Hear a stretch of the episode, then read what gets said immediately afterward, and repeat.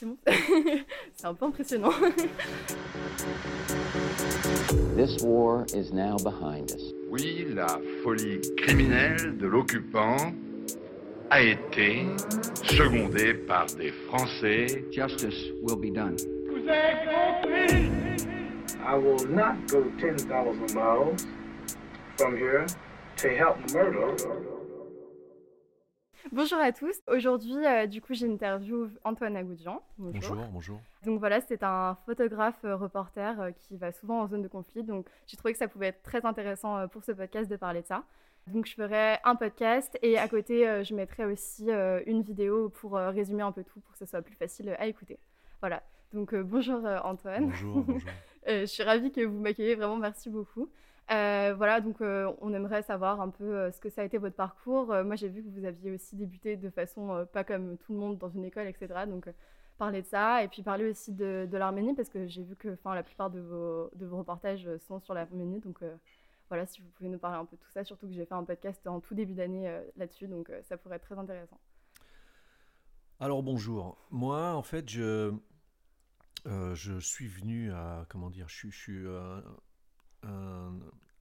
un descendant de rescapé arménien né en France, appartenant à la troisième génération, dans cette ville Alfortville qui est très singulière parce qu'il y avait beaucoup de beaucoup d'Arméniens qui venaient pour des raisons euh, professionnelles. Il y avait des usines, beaucoup à. Alfortville. Et j'ai baigné un peu dans ce climat de, de comment dire, de pas, pas communautariste, mais d'une communauté qui, euh, qui, qui vivait en France à la suite d'un génocide, qui a dû fuir ses terres à la suite d'un génocide. Donc troisième génération, je baignais avec ces gens-là. Et j'ai euh, et c'était essentiellement un héritage euh, oral. Il y avait D'accord. très, très peu de, de- de documents à l'époque sur cette tragédie. On- elle, elle est survenue en 1915. Il y avait très peu de photos à mon époque du moins. Aujourd'hui, il y en a un petit peu plus qui Ouais. sortent. Et pourquoi je, je- je débute par ça? Parce que ça m'a énormément imprégné. Ça, l'héritage d'un génocide, toutes les communautés qui ont, euh, qui ont vécu un génocide, on le voit avec les Juifs, on le voit avec les Rwandais, on le voit avec les Cambodgiens, ont une, une psychologie particulière, singulière, cet héritage du génocide, du traumatisme du génocide, et qui est singulier chez les Arméniens, parce que les Arméniens subissent au-delà de cet héritage un déni par la Turquie, qui un déni qui est en- endémique en fait, qui, et qui est héréditaire, puisque de- tous les, gouvernants successifs en Turquie ont toujours voulu euh, nier la réalité que tous les historiens au monde reconnaissent. Et donc il y a aussi une culpabilité supplémentaire du fait de ce déni.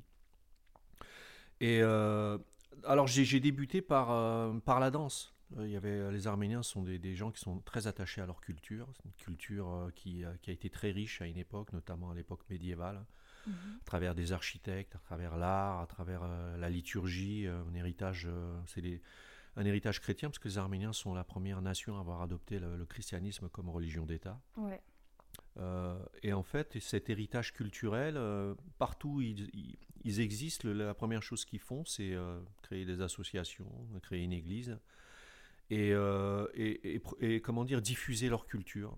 Et moi, j'ai baigné dans cette ambiance de danse arménienne, danse ethnographique arménienne, danse traditionnelle arménienne, musique arménienne. Et c'est comme ça que je, je me suis, euh, comment dire, euh, imprégné de, de- de- de cette culture-là. Et puis, euh, dans les années euh, 90, exactement en 1988, on était dans la perestroïka, la, la chute de l'Empire soviétique. Oui. La genèse, en fait, de la chute de l'Empire soviétique. Et euh, il, il est survenu, donc, des, des, euh, dans la perestroïka, les premières manifestations, euh, comment dire, revendicatives dans les républiques. Les premiers ont été les Arméniens, même avant les pays baltes à travers un conflit que maintenant les gens connaissent, c'est le conflit du Mhm. au Karabakh. Euh, dans les années 21, 1921, Staline, qui était à l'époque euh, commissaire aux nationalités, a arbitrairement cédé des, des régions pour diviser, pour mieux régner. Dans sa politique de diviser pour mieux régner, euh, donc à l'Azerbaïdjan, deux régions qui s'appelaient le Nakhitchevan et le, et le Haut-Karabakh à l'Azerbaïdjan. Et euh, les Arméniens ayant vécu très mal 70 années d'Azerbaïdjan euh, au sein de l'Azerbaïdjan soviétique ont Ouais. fait des manifestations pacifiques réclamant leur attachement de cette enclave. C'est vraiment une enclave puisqu'elle était entourée. Elle est redevenue une enclave d'ailleurs aujourd'hui. Ouais. Euh, rattachement à l'Arménie, euh, puisque le, le- au sein de l'Azerbaïdjan euh, soviétique, ils n'ont pas pu cultiver leur, leur langue, leur culture, leur culte. Il s'en est suivi des pogroms en 1988 à Sumgait Bakou en représailles de la part de- du, du pouvoir azerbaïdjanais. À l'époque, c'était le, père de Ilham Al- Aliyev qui est actuellement au pouvoir. Oui. Et, euh, et donc par la suite, les Arméniens par référendum ont décidé euh, une autonomie. Euh, et donc par la suite, il y a eu quatre ans de guerre jusque dans les années 94 où il y a eu, Ouais. comment dire, un comité créé par l'OSCE, le comité de Minsk. Et donc moi, je vous dis ça pourquoi? Parce qu'il y a eu un tremblement de terre derrière qui a complètement arrêté ce mouvement politique, Mhm. ce mouvement d'émancipation. Et je suis parti avec une ONG pour travailler en Arménie en tant que logisticien, traducteur. Et je débutais la photo à cette époque. D'accord. Donc voilà, la- en gros, mon, Bah, mon la, parcours. la genèse de La genèse. donc, euh, et, et- et donc, euh, l'histoire photographique a démarré à cette époque-là. D'accord. Ok. Et euh, après, donc du coup, vous avez fait ce, vous avez fait un reportage à ce moment-là ou pas du tout? C'était juste, euh, vous faisiez des photos comme ça pour. Voilà, j'étais un, un- un amateur, on va dire. J'avais en revanche acheté du bon matériel, c'est que j'étais dans une intention de, de comment dire, de, c'était pas facile. Je passais de la danse à essayer de rentrer dans un autre médium et, euh, et euh, mais non, j'étais dans une ONG et je faisais euh, des photographies euh, quand le temps, quand j'avais du temps en fait. Ouais, mais j'étais pas du tout photographe à l'époque. Ok. Et c'est à ce moment-là que vous vous êtes découvert euh, une sorte de passion euh, pour la photographie ou, ou ça a pris plus de temps? Alors, je euh côtoyais énormément de journalistes qui venaient dans un temps très court. Oui. Donc, j'étais pas à l'époque très attiré par le métier de journaliste. Mhm. Je constatais qu'ils venaient très peu. Euh, je constatais qu'ils étaient majoritairement, hein, pas, pas tout le temps, pas du tout passionnés par le sujet, mais ils étaient juste là pour, pour un travail en fait. Ouais, d'accord. Mais la photographie en tant que telle, oui, me passionnait. Euh, et euh, quand je suis rentré en France un an après, ma mission humanitaire, j'ai un éditeur, les éditions Parenthèses, qui Ouais. ont publié un livre. C'est fou parce que du De coup, mes images. ça a été très très vite en fait. On peut le dire, ouais, peut-être un peu trop, parce que bon, mon premier livre, euh, il est. Je pense qu'un livre, c'est une consécration. Et là, franchement, bon, disons que l'éditeur l'a fait parce que je. faut le re- replacer dans le contexte de la chute de l'Empire soviétique. Il y a Ouais. très peu de gens qui étaient restés très longtemps D'accord. euh, sur, sur des territoires qui étaient interdits, en fait. Ouais. Et son idée à lui, c'était de dire voilà, ce, ce- ce jeune homme est resté très longtemps dans un territoire où personne n'a pu aller aussi longtemps. Et euh, je pense que l'intérêt dans son travail photographique, au-delà de, de la photographie du médium photo, parce que j'avais Ouais. pas de style à l'époque, j'avais euh, pas vraiment de démarche, hormis celle bon, de- d'une personne qui avait été dans l'aide humanitaire, c'était de publier un peu voilà un, un espèce d'album de famille d'un travail de quelqu'un qui avait une- une per- qui était resté longtemps et sur une enfin sur une longue période à un endroit qui était carrément un, un no man's land en fait. Oui. Donc ça a démarré comme ça et c'est vrai que l'idée de voir mon livre euh, mon nom sur apposé à un livre, ça a été pour moi un choc et je me suis dit bon ben voilà, j'ai envie de continuer quoi. Ok. Parce que moi, j'avais eu une, une scolarité très chaotique, j'étais très réfractaire à la discipline et euh, en fait, euh, j'avais pas compris que la scolarité, au-delà de tout le dispositif, c'était euh, un endroit dans lequel je pouvais m'émanciper. J'ai Mhm. été très réactif très vite à, l'autorité, enfin surtout à mon époque, c'était compliqué quoi. Oui. Euh, donc j'ai une, vraiment une très mauvaise scolarité.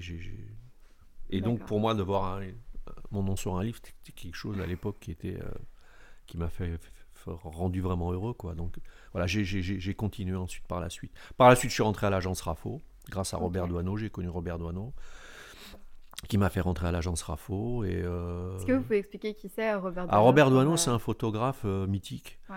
qui a, dans les années euh, après, qui a, qui a photographié beaucoup la- l'après-guerre en fait. Il y a une agence qui s'est créée, s'est créée dans les années 50. Cette agence, c'était la première agence euh, digne de ce nom. Et après la guerre, en fait, elle a réuni une multitude de photographes euh, qui sont des photographes qui appartiennent à l'histoire de la photographie. Édouard Boupa, Willy Ronis, Robert Doineau. Une épopée euh, très singulière. Il est aussi le photographe de- du baiser de l'hôtel de ville hein, que vous avez au-dessus de votre tête, Ouais. qui est très très, très connu en Oui, fait. oui. Et euh, cette agence, moi, quand j'y suis rentré euh, dans les années euh, 90, je, je voyais ces gens, c'était, euh, je sais pas, je sais pas comment vous expliquer, c'est comme si quelqu'un qui fait du théâtre euh, voit euh, euh, toute, toute cette génération des, des, des comédiens Oui, euh, enfin voilà quoi. Donc c'était un peu, un peu cette époque-là. Ouais.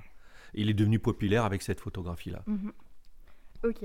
Euh, et du coup, après, vous êtes parti, j'ai vu, vous avez tourné avec les Restos du Cœur. Enfin, vous avez fait des photos. euh, Alors, j'ai euh, j'ai voulu, euh, j'ai voulu, euh, comment dire, approfondir ce- cette démarche photographique, mais à mon époque, la photographie nécessitait une, une académie, c'est-à-dire Ouais. le rapport vitesse et diaphragme. Mhm. Si on ne le maîtrisait pas, on pouvait rater tout un reportage, c'est-à-dire partir avec des pellicules en argentique, faire des photos, clic, clic, clic, on l'entend d'ailleurs, donc tout se passe bien, et revenir et avoir rien sur ces films. Parce qu'il y, y avait nécessité d'avoir une maîtrise technique. Oui. Et en fait, je me suis dit, la meilleure façon, c'est d'apprendre dans, dans un labo.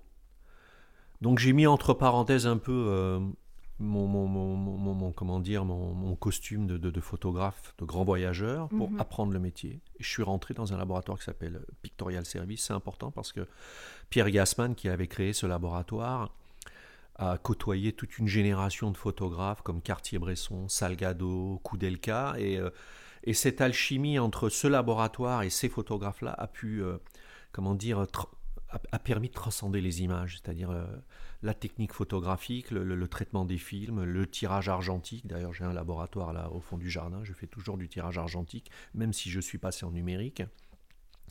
Euh, on ne pouvait pas concevoir à une époque euh, qu'une image ne passe pas par euh, ces experts en tirage argentique noir et blanc pour sublimer les images. Parce que le, négatif n'était qu'une promesse. il y avait sur un négatif, il y avait des basses et des hautes lumières. Et pour pouvoir avoir une belle image, il fallait non seulement équilibrer tout ça, mais transcender l'image. Et il n'y avait que des experts qui pouvaient faire ça. Les, les- les tireurs à l'époque, noir et blanc pour les photographes, étaient carrément des, des- des dieux mythiques, mythologiques en fait. Donc j'ai passé plusieurs années dans ce laboratoire pour maîtriser ce savoir-là. D'accord. Et euh, j'ai mis entre parenthèses jusque 1993. euh, date, je dis ça, c'est important parce qu'il y a eu la guerre et j'ai pas trop photographié Ouais. la guerre à l'époque. Je suis juste parti avec un bataillon une fois, mais rien, rien de particulier. Donc j'ai appris mon métier euh, un peu comme si j'avais été à l'université pendant, pendant ces années-là. Ok. D'accord. Donc, ouais, c'était important, très important de se former techniquement avant de, de pouvoir voyager. Je pense. Je pense que l'académie, euh, c'est comme un, un musicien qui apprend ses gammes, c'est comme un cuisinier qui travaille aux côtés d'un grand chef, c'est comme, un, euh, je sais pas moi, euh, tous ces médiums là qui associent l'artistique et le technique. Oui. Il faut préalablement, il faut rien. Mais je pense, selon moi, selon mon expérience, qu'il faut di- digérer, ingérer la technique et la maîtriser.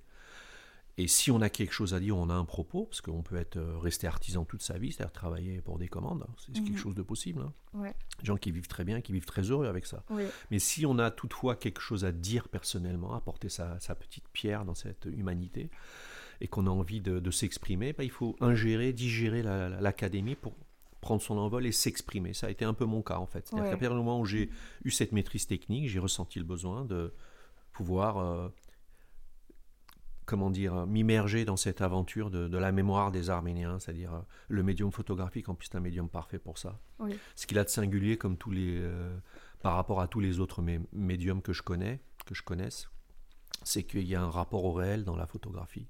Quoi qu'il Mhm. en soit, euh, une image, euh, elle représente une réalité subjective ou objective. Ouais.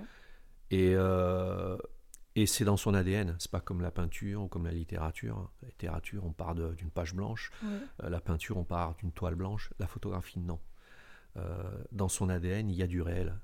Ouais. Si je vous photographie là, ça représente une réalité qui ne m'appartient pas. Après, moi, je me l'approprie pour, euh, pour transmettre un. Enfin, pas transmettre, pour exprimer un message, exprimer un univers.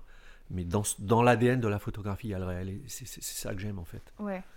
Je serais un très mauvais plasticien, c'est-à-dire quelqu'un qui, mais, mais qui, qui partirait de son imaginaire Mhm. pour euh, peindre, par exemple. Euh, Je pense que ce serait très caricatural ce que je fais. Euh, du coup, vous nous parlez de, bah, de, cette, de ce- cette relation avec le réel. Et donc, euh, c'est pour ça que vous choisissez ce médium pour travailler sur la mémoire. Et justement, ça, ça a une certaine influence sur un travail de mémoire. Quand même, la photo, c'est important. Euh, et vous, du coup, vous êtes parti beaucoup en Arménie pour, Alors moi, ce ce que je traite, c'est euh, c'est pas les Arméniens au, au stri- de façon stricte, ni Ouais. l'Arménie de façon stricte. C'est- C'est la mémoire, en fait. C'est ce qu'un héritage dans un pays qui est la France, en fait, a pu, euh, a pu, euh, a pu euh, comment dire, ce, ce qu'elle a suscité dans, dans, dans, dans, dans, mon cœur, en fait. Ouais. Et je, je suis en quête, justement, de, grâce à la photographie, de- d'apposer des images sur un héritage euh, oral. D'accord. Euh, j'ai une histoire euh, qui s'est créée dans, dans, dans ma tête, c'est une histoire imaginaire en fait, puisque je, encore une fois, je suis né en France, dans cette ville Alfortville, où, où j'ai côtoyé des rescapés du génocide des Arméniens. Mes grands-parents en étaient, mais il n'y a pas que ça. tout- Mhm. Il y avait une émulation ici très très importante qui existe toujours d'ailleurs. Et ça, et donc c'est, en fait, c'est des, des- des images que ces gens-là m'ont transmis à travers leurs récits. Des images de, de bonheur, des images de, de- de tragédie, d'exode, de fuite, de, travail, de beauté, enfin voilà. Et, et j'essaie à travers ce médium photographique de me rendre, de me rendre dans des, des- des lieux qui appartiennent à cette mémoire. Donc Mhm. c'est euh, essentiellement le- le- l'em- l'ex-empire ottoman oriental, hein, Ouais. voire asiatique, puisque ça, ça englobe la Syrie, ça englobe le Jérusalem, ça englobe euh, l'Irak, l'Iran, Mhm. la Géorgie, euh, l'Arménie, euh, qu'est-ce que j'ai oublié Je vous dis le Liban, enfin voilà. Donc cette partie-là gé- géographique, et en fait, je vais dans ces lieux-là et je, je- j'imprime des images, qu'on, enfin tout ce qu'on m'offre, je le prends. Et quand euh, quand, euh, quand je reviens et que je fais mon editing et qu'une image euh, me touche émotionnellement, ben, j'y appose une, une- une légende qui est en adéquation avec cette histoire imaginaire en fait.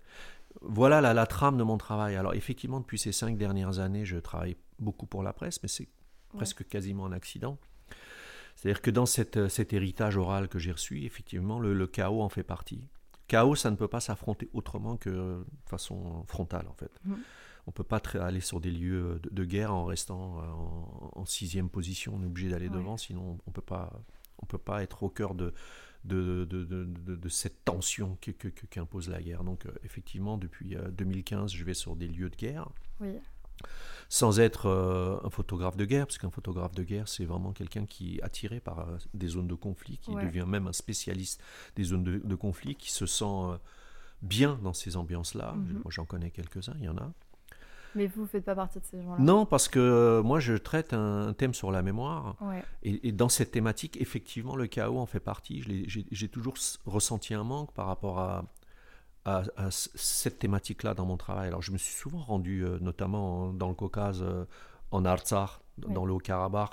Mais à l'époque où j'y étais, effectivement, j'étais sur des, des- des lignes de front, des premières lignes de front. Il y avait des échauffourées, mais pas dire que c'était euh, dans mes images. Et on, on sentait cette tension qui est inhérente vraiment euh, au, lieu, au lieu de guerre. Ouais.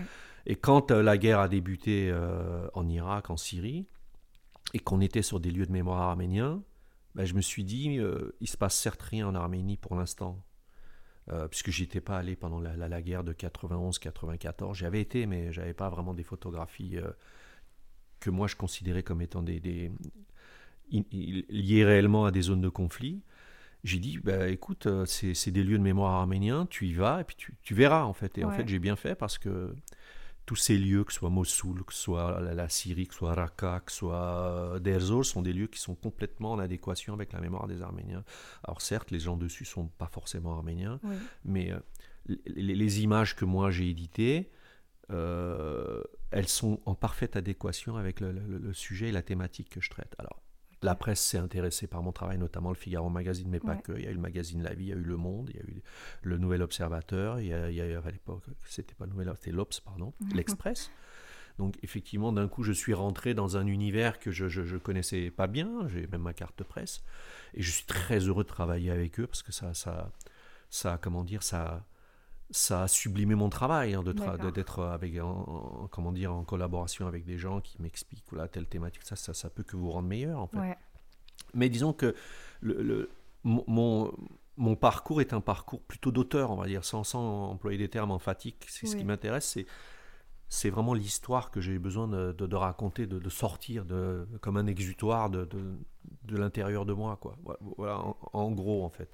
Et donc, effectivement, depuis 5 ans, là, je retourne pour le Figaro Magazine et je suis très heureux. Et eux, euh, ils sont tout à fait conscients de, de, de, de- ce que je suis et ils en sont ravis. Oui. Ils ont des photographes qui ont une façon d'aborder et appréhender la guerre euh, pour certains sujets qui, qui publient. Et moi, j'ai une case à part.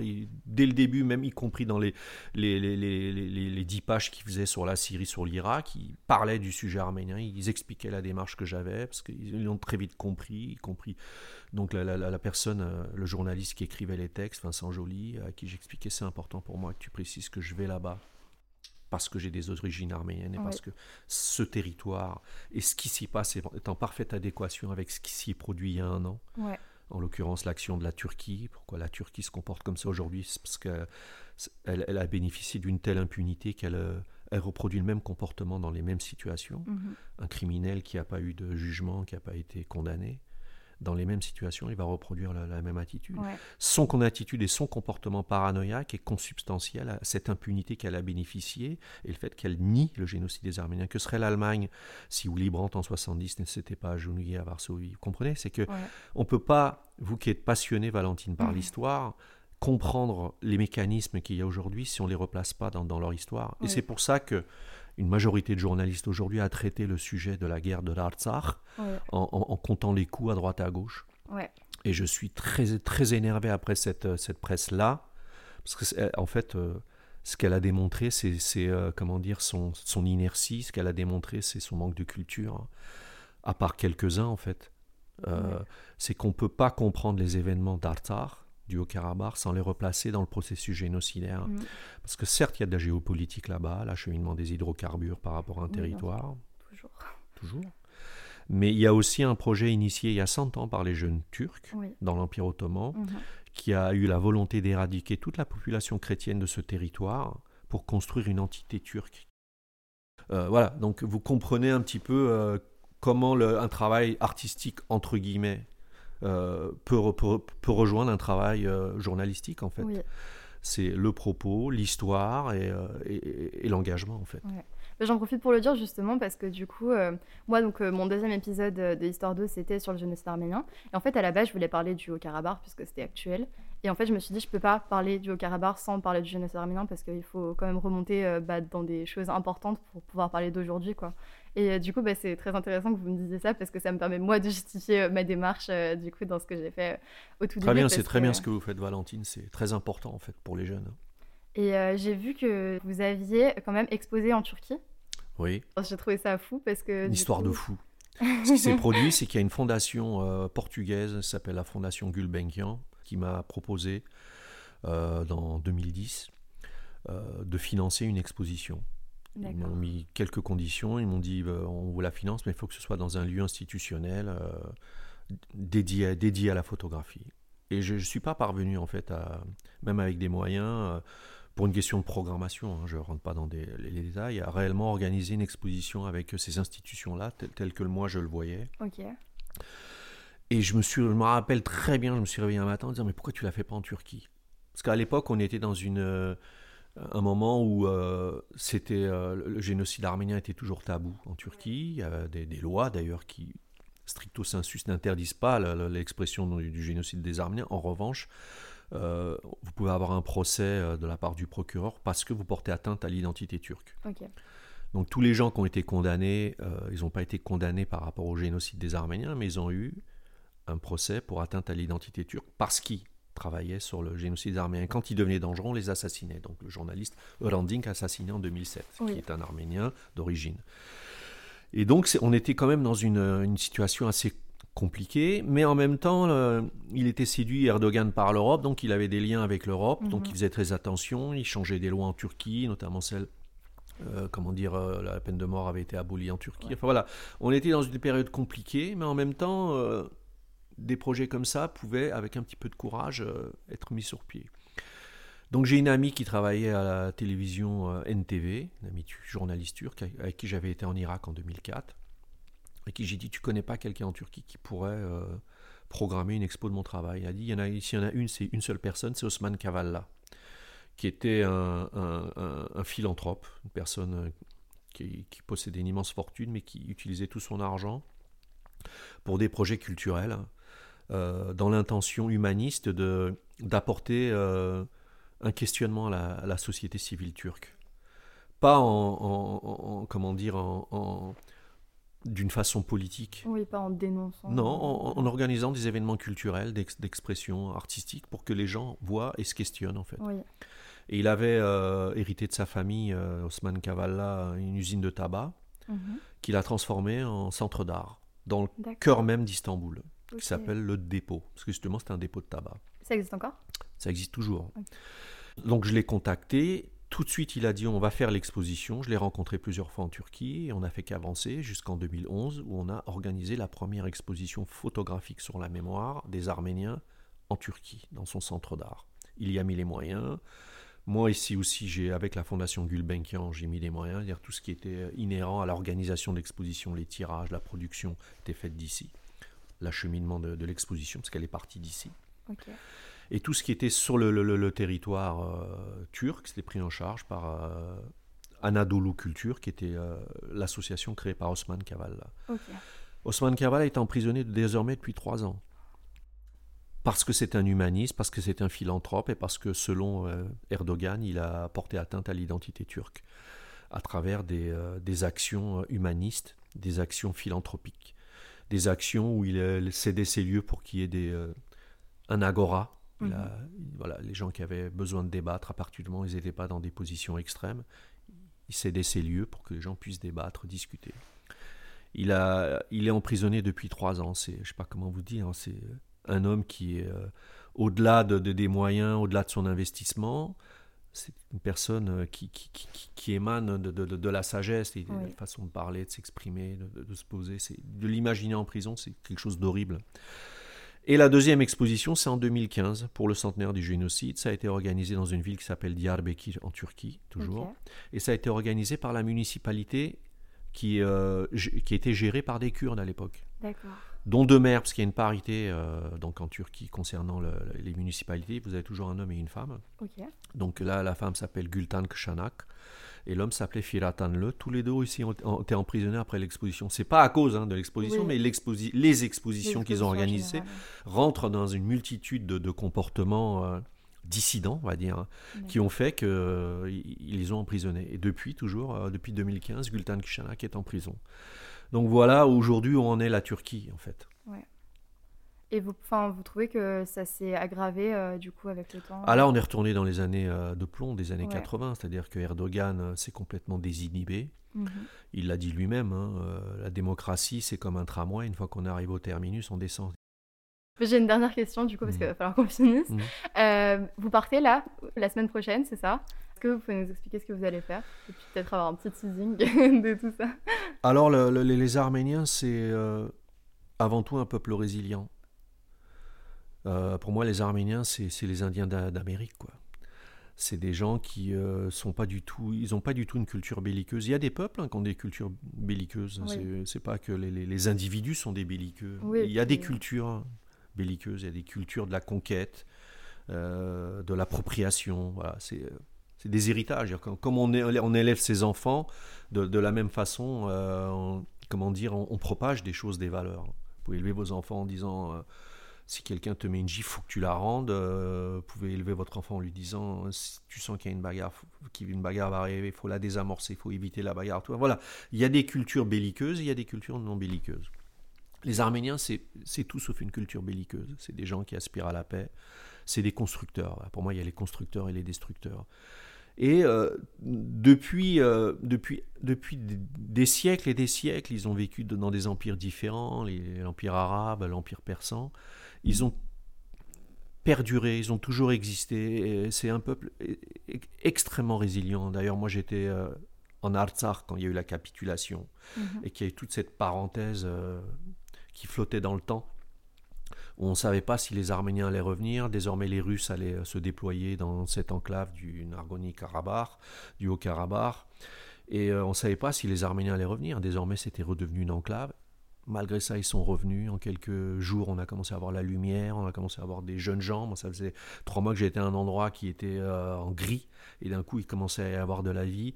Les commerces ont commencé à se rouvrir. C'est un peuple essentiellement résilient. Et c'est cette résilience-là que je veux photographier, en fait.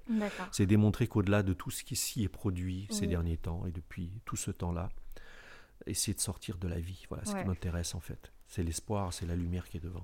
D'accord, bah c'est génial, on a trop hâte de voir ça. Merci Ça- Valentine. c'est super. L'exposition de à la Bastille, elle est finie là? L'exposition, on l'a décrochée hier, elle a duré Ok. 15 jours. Ouais.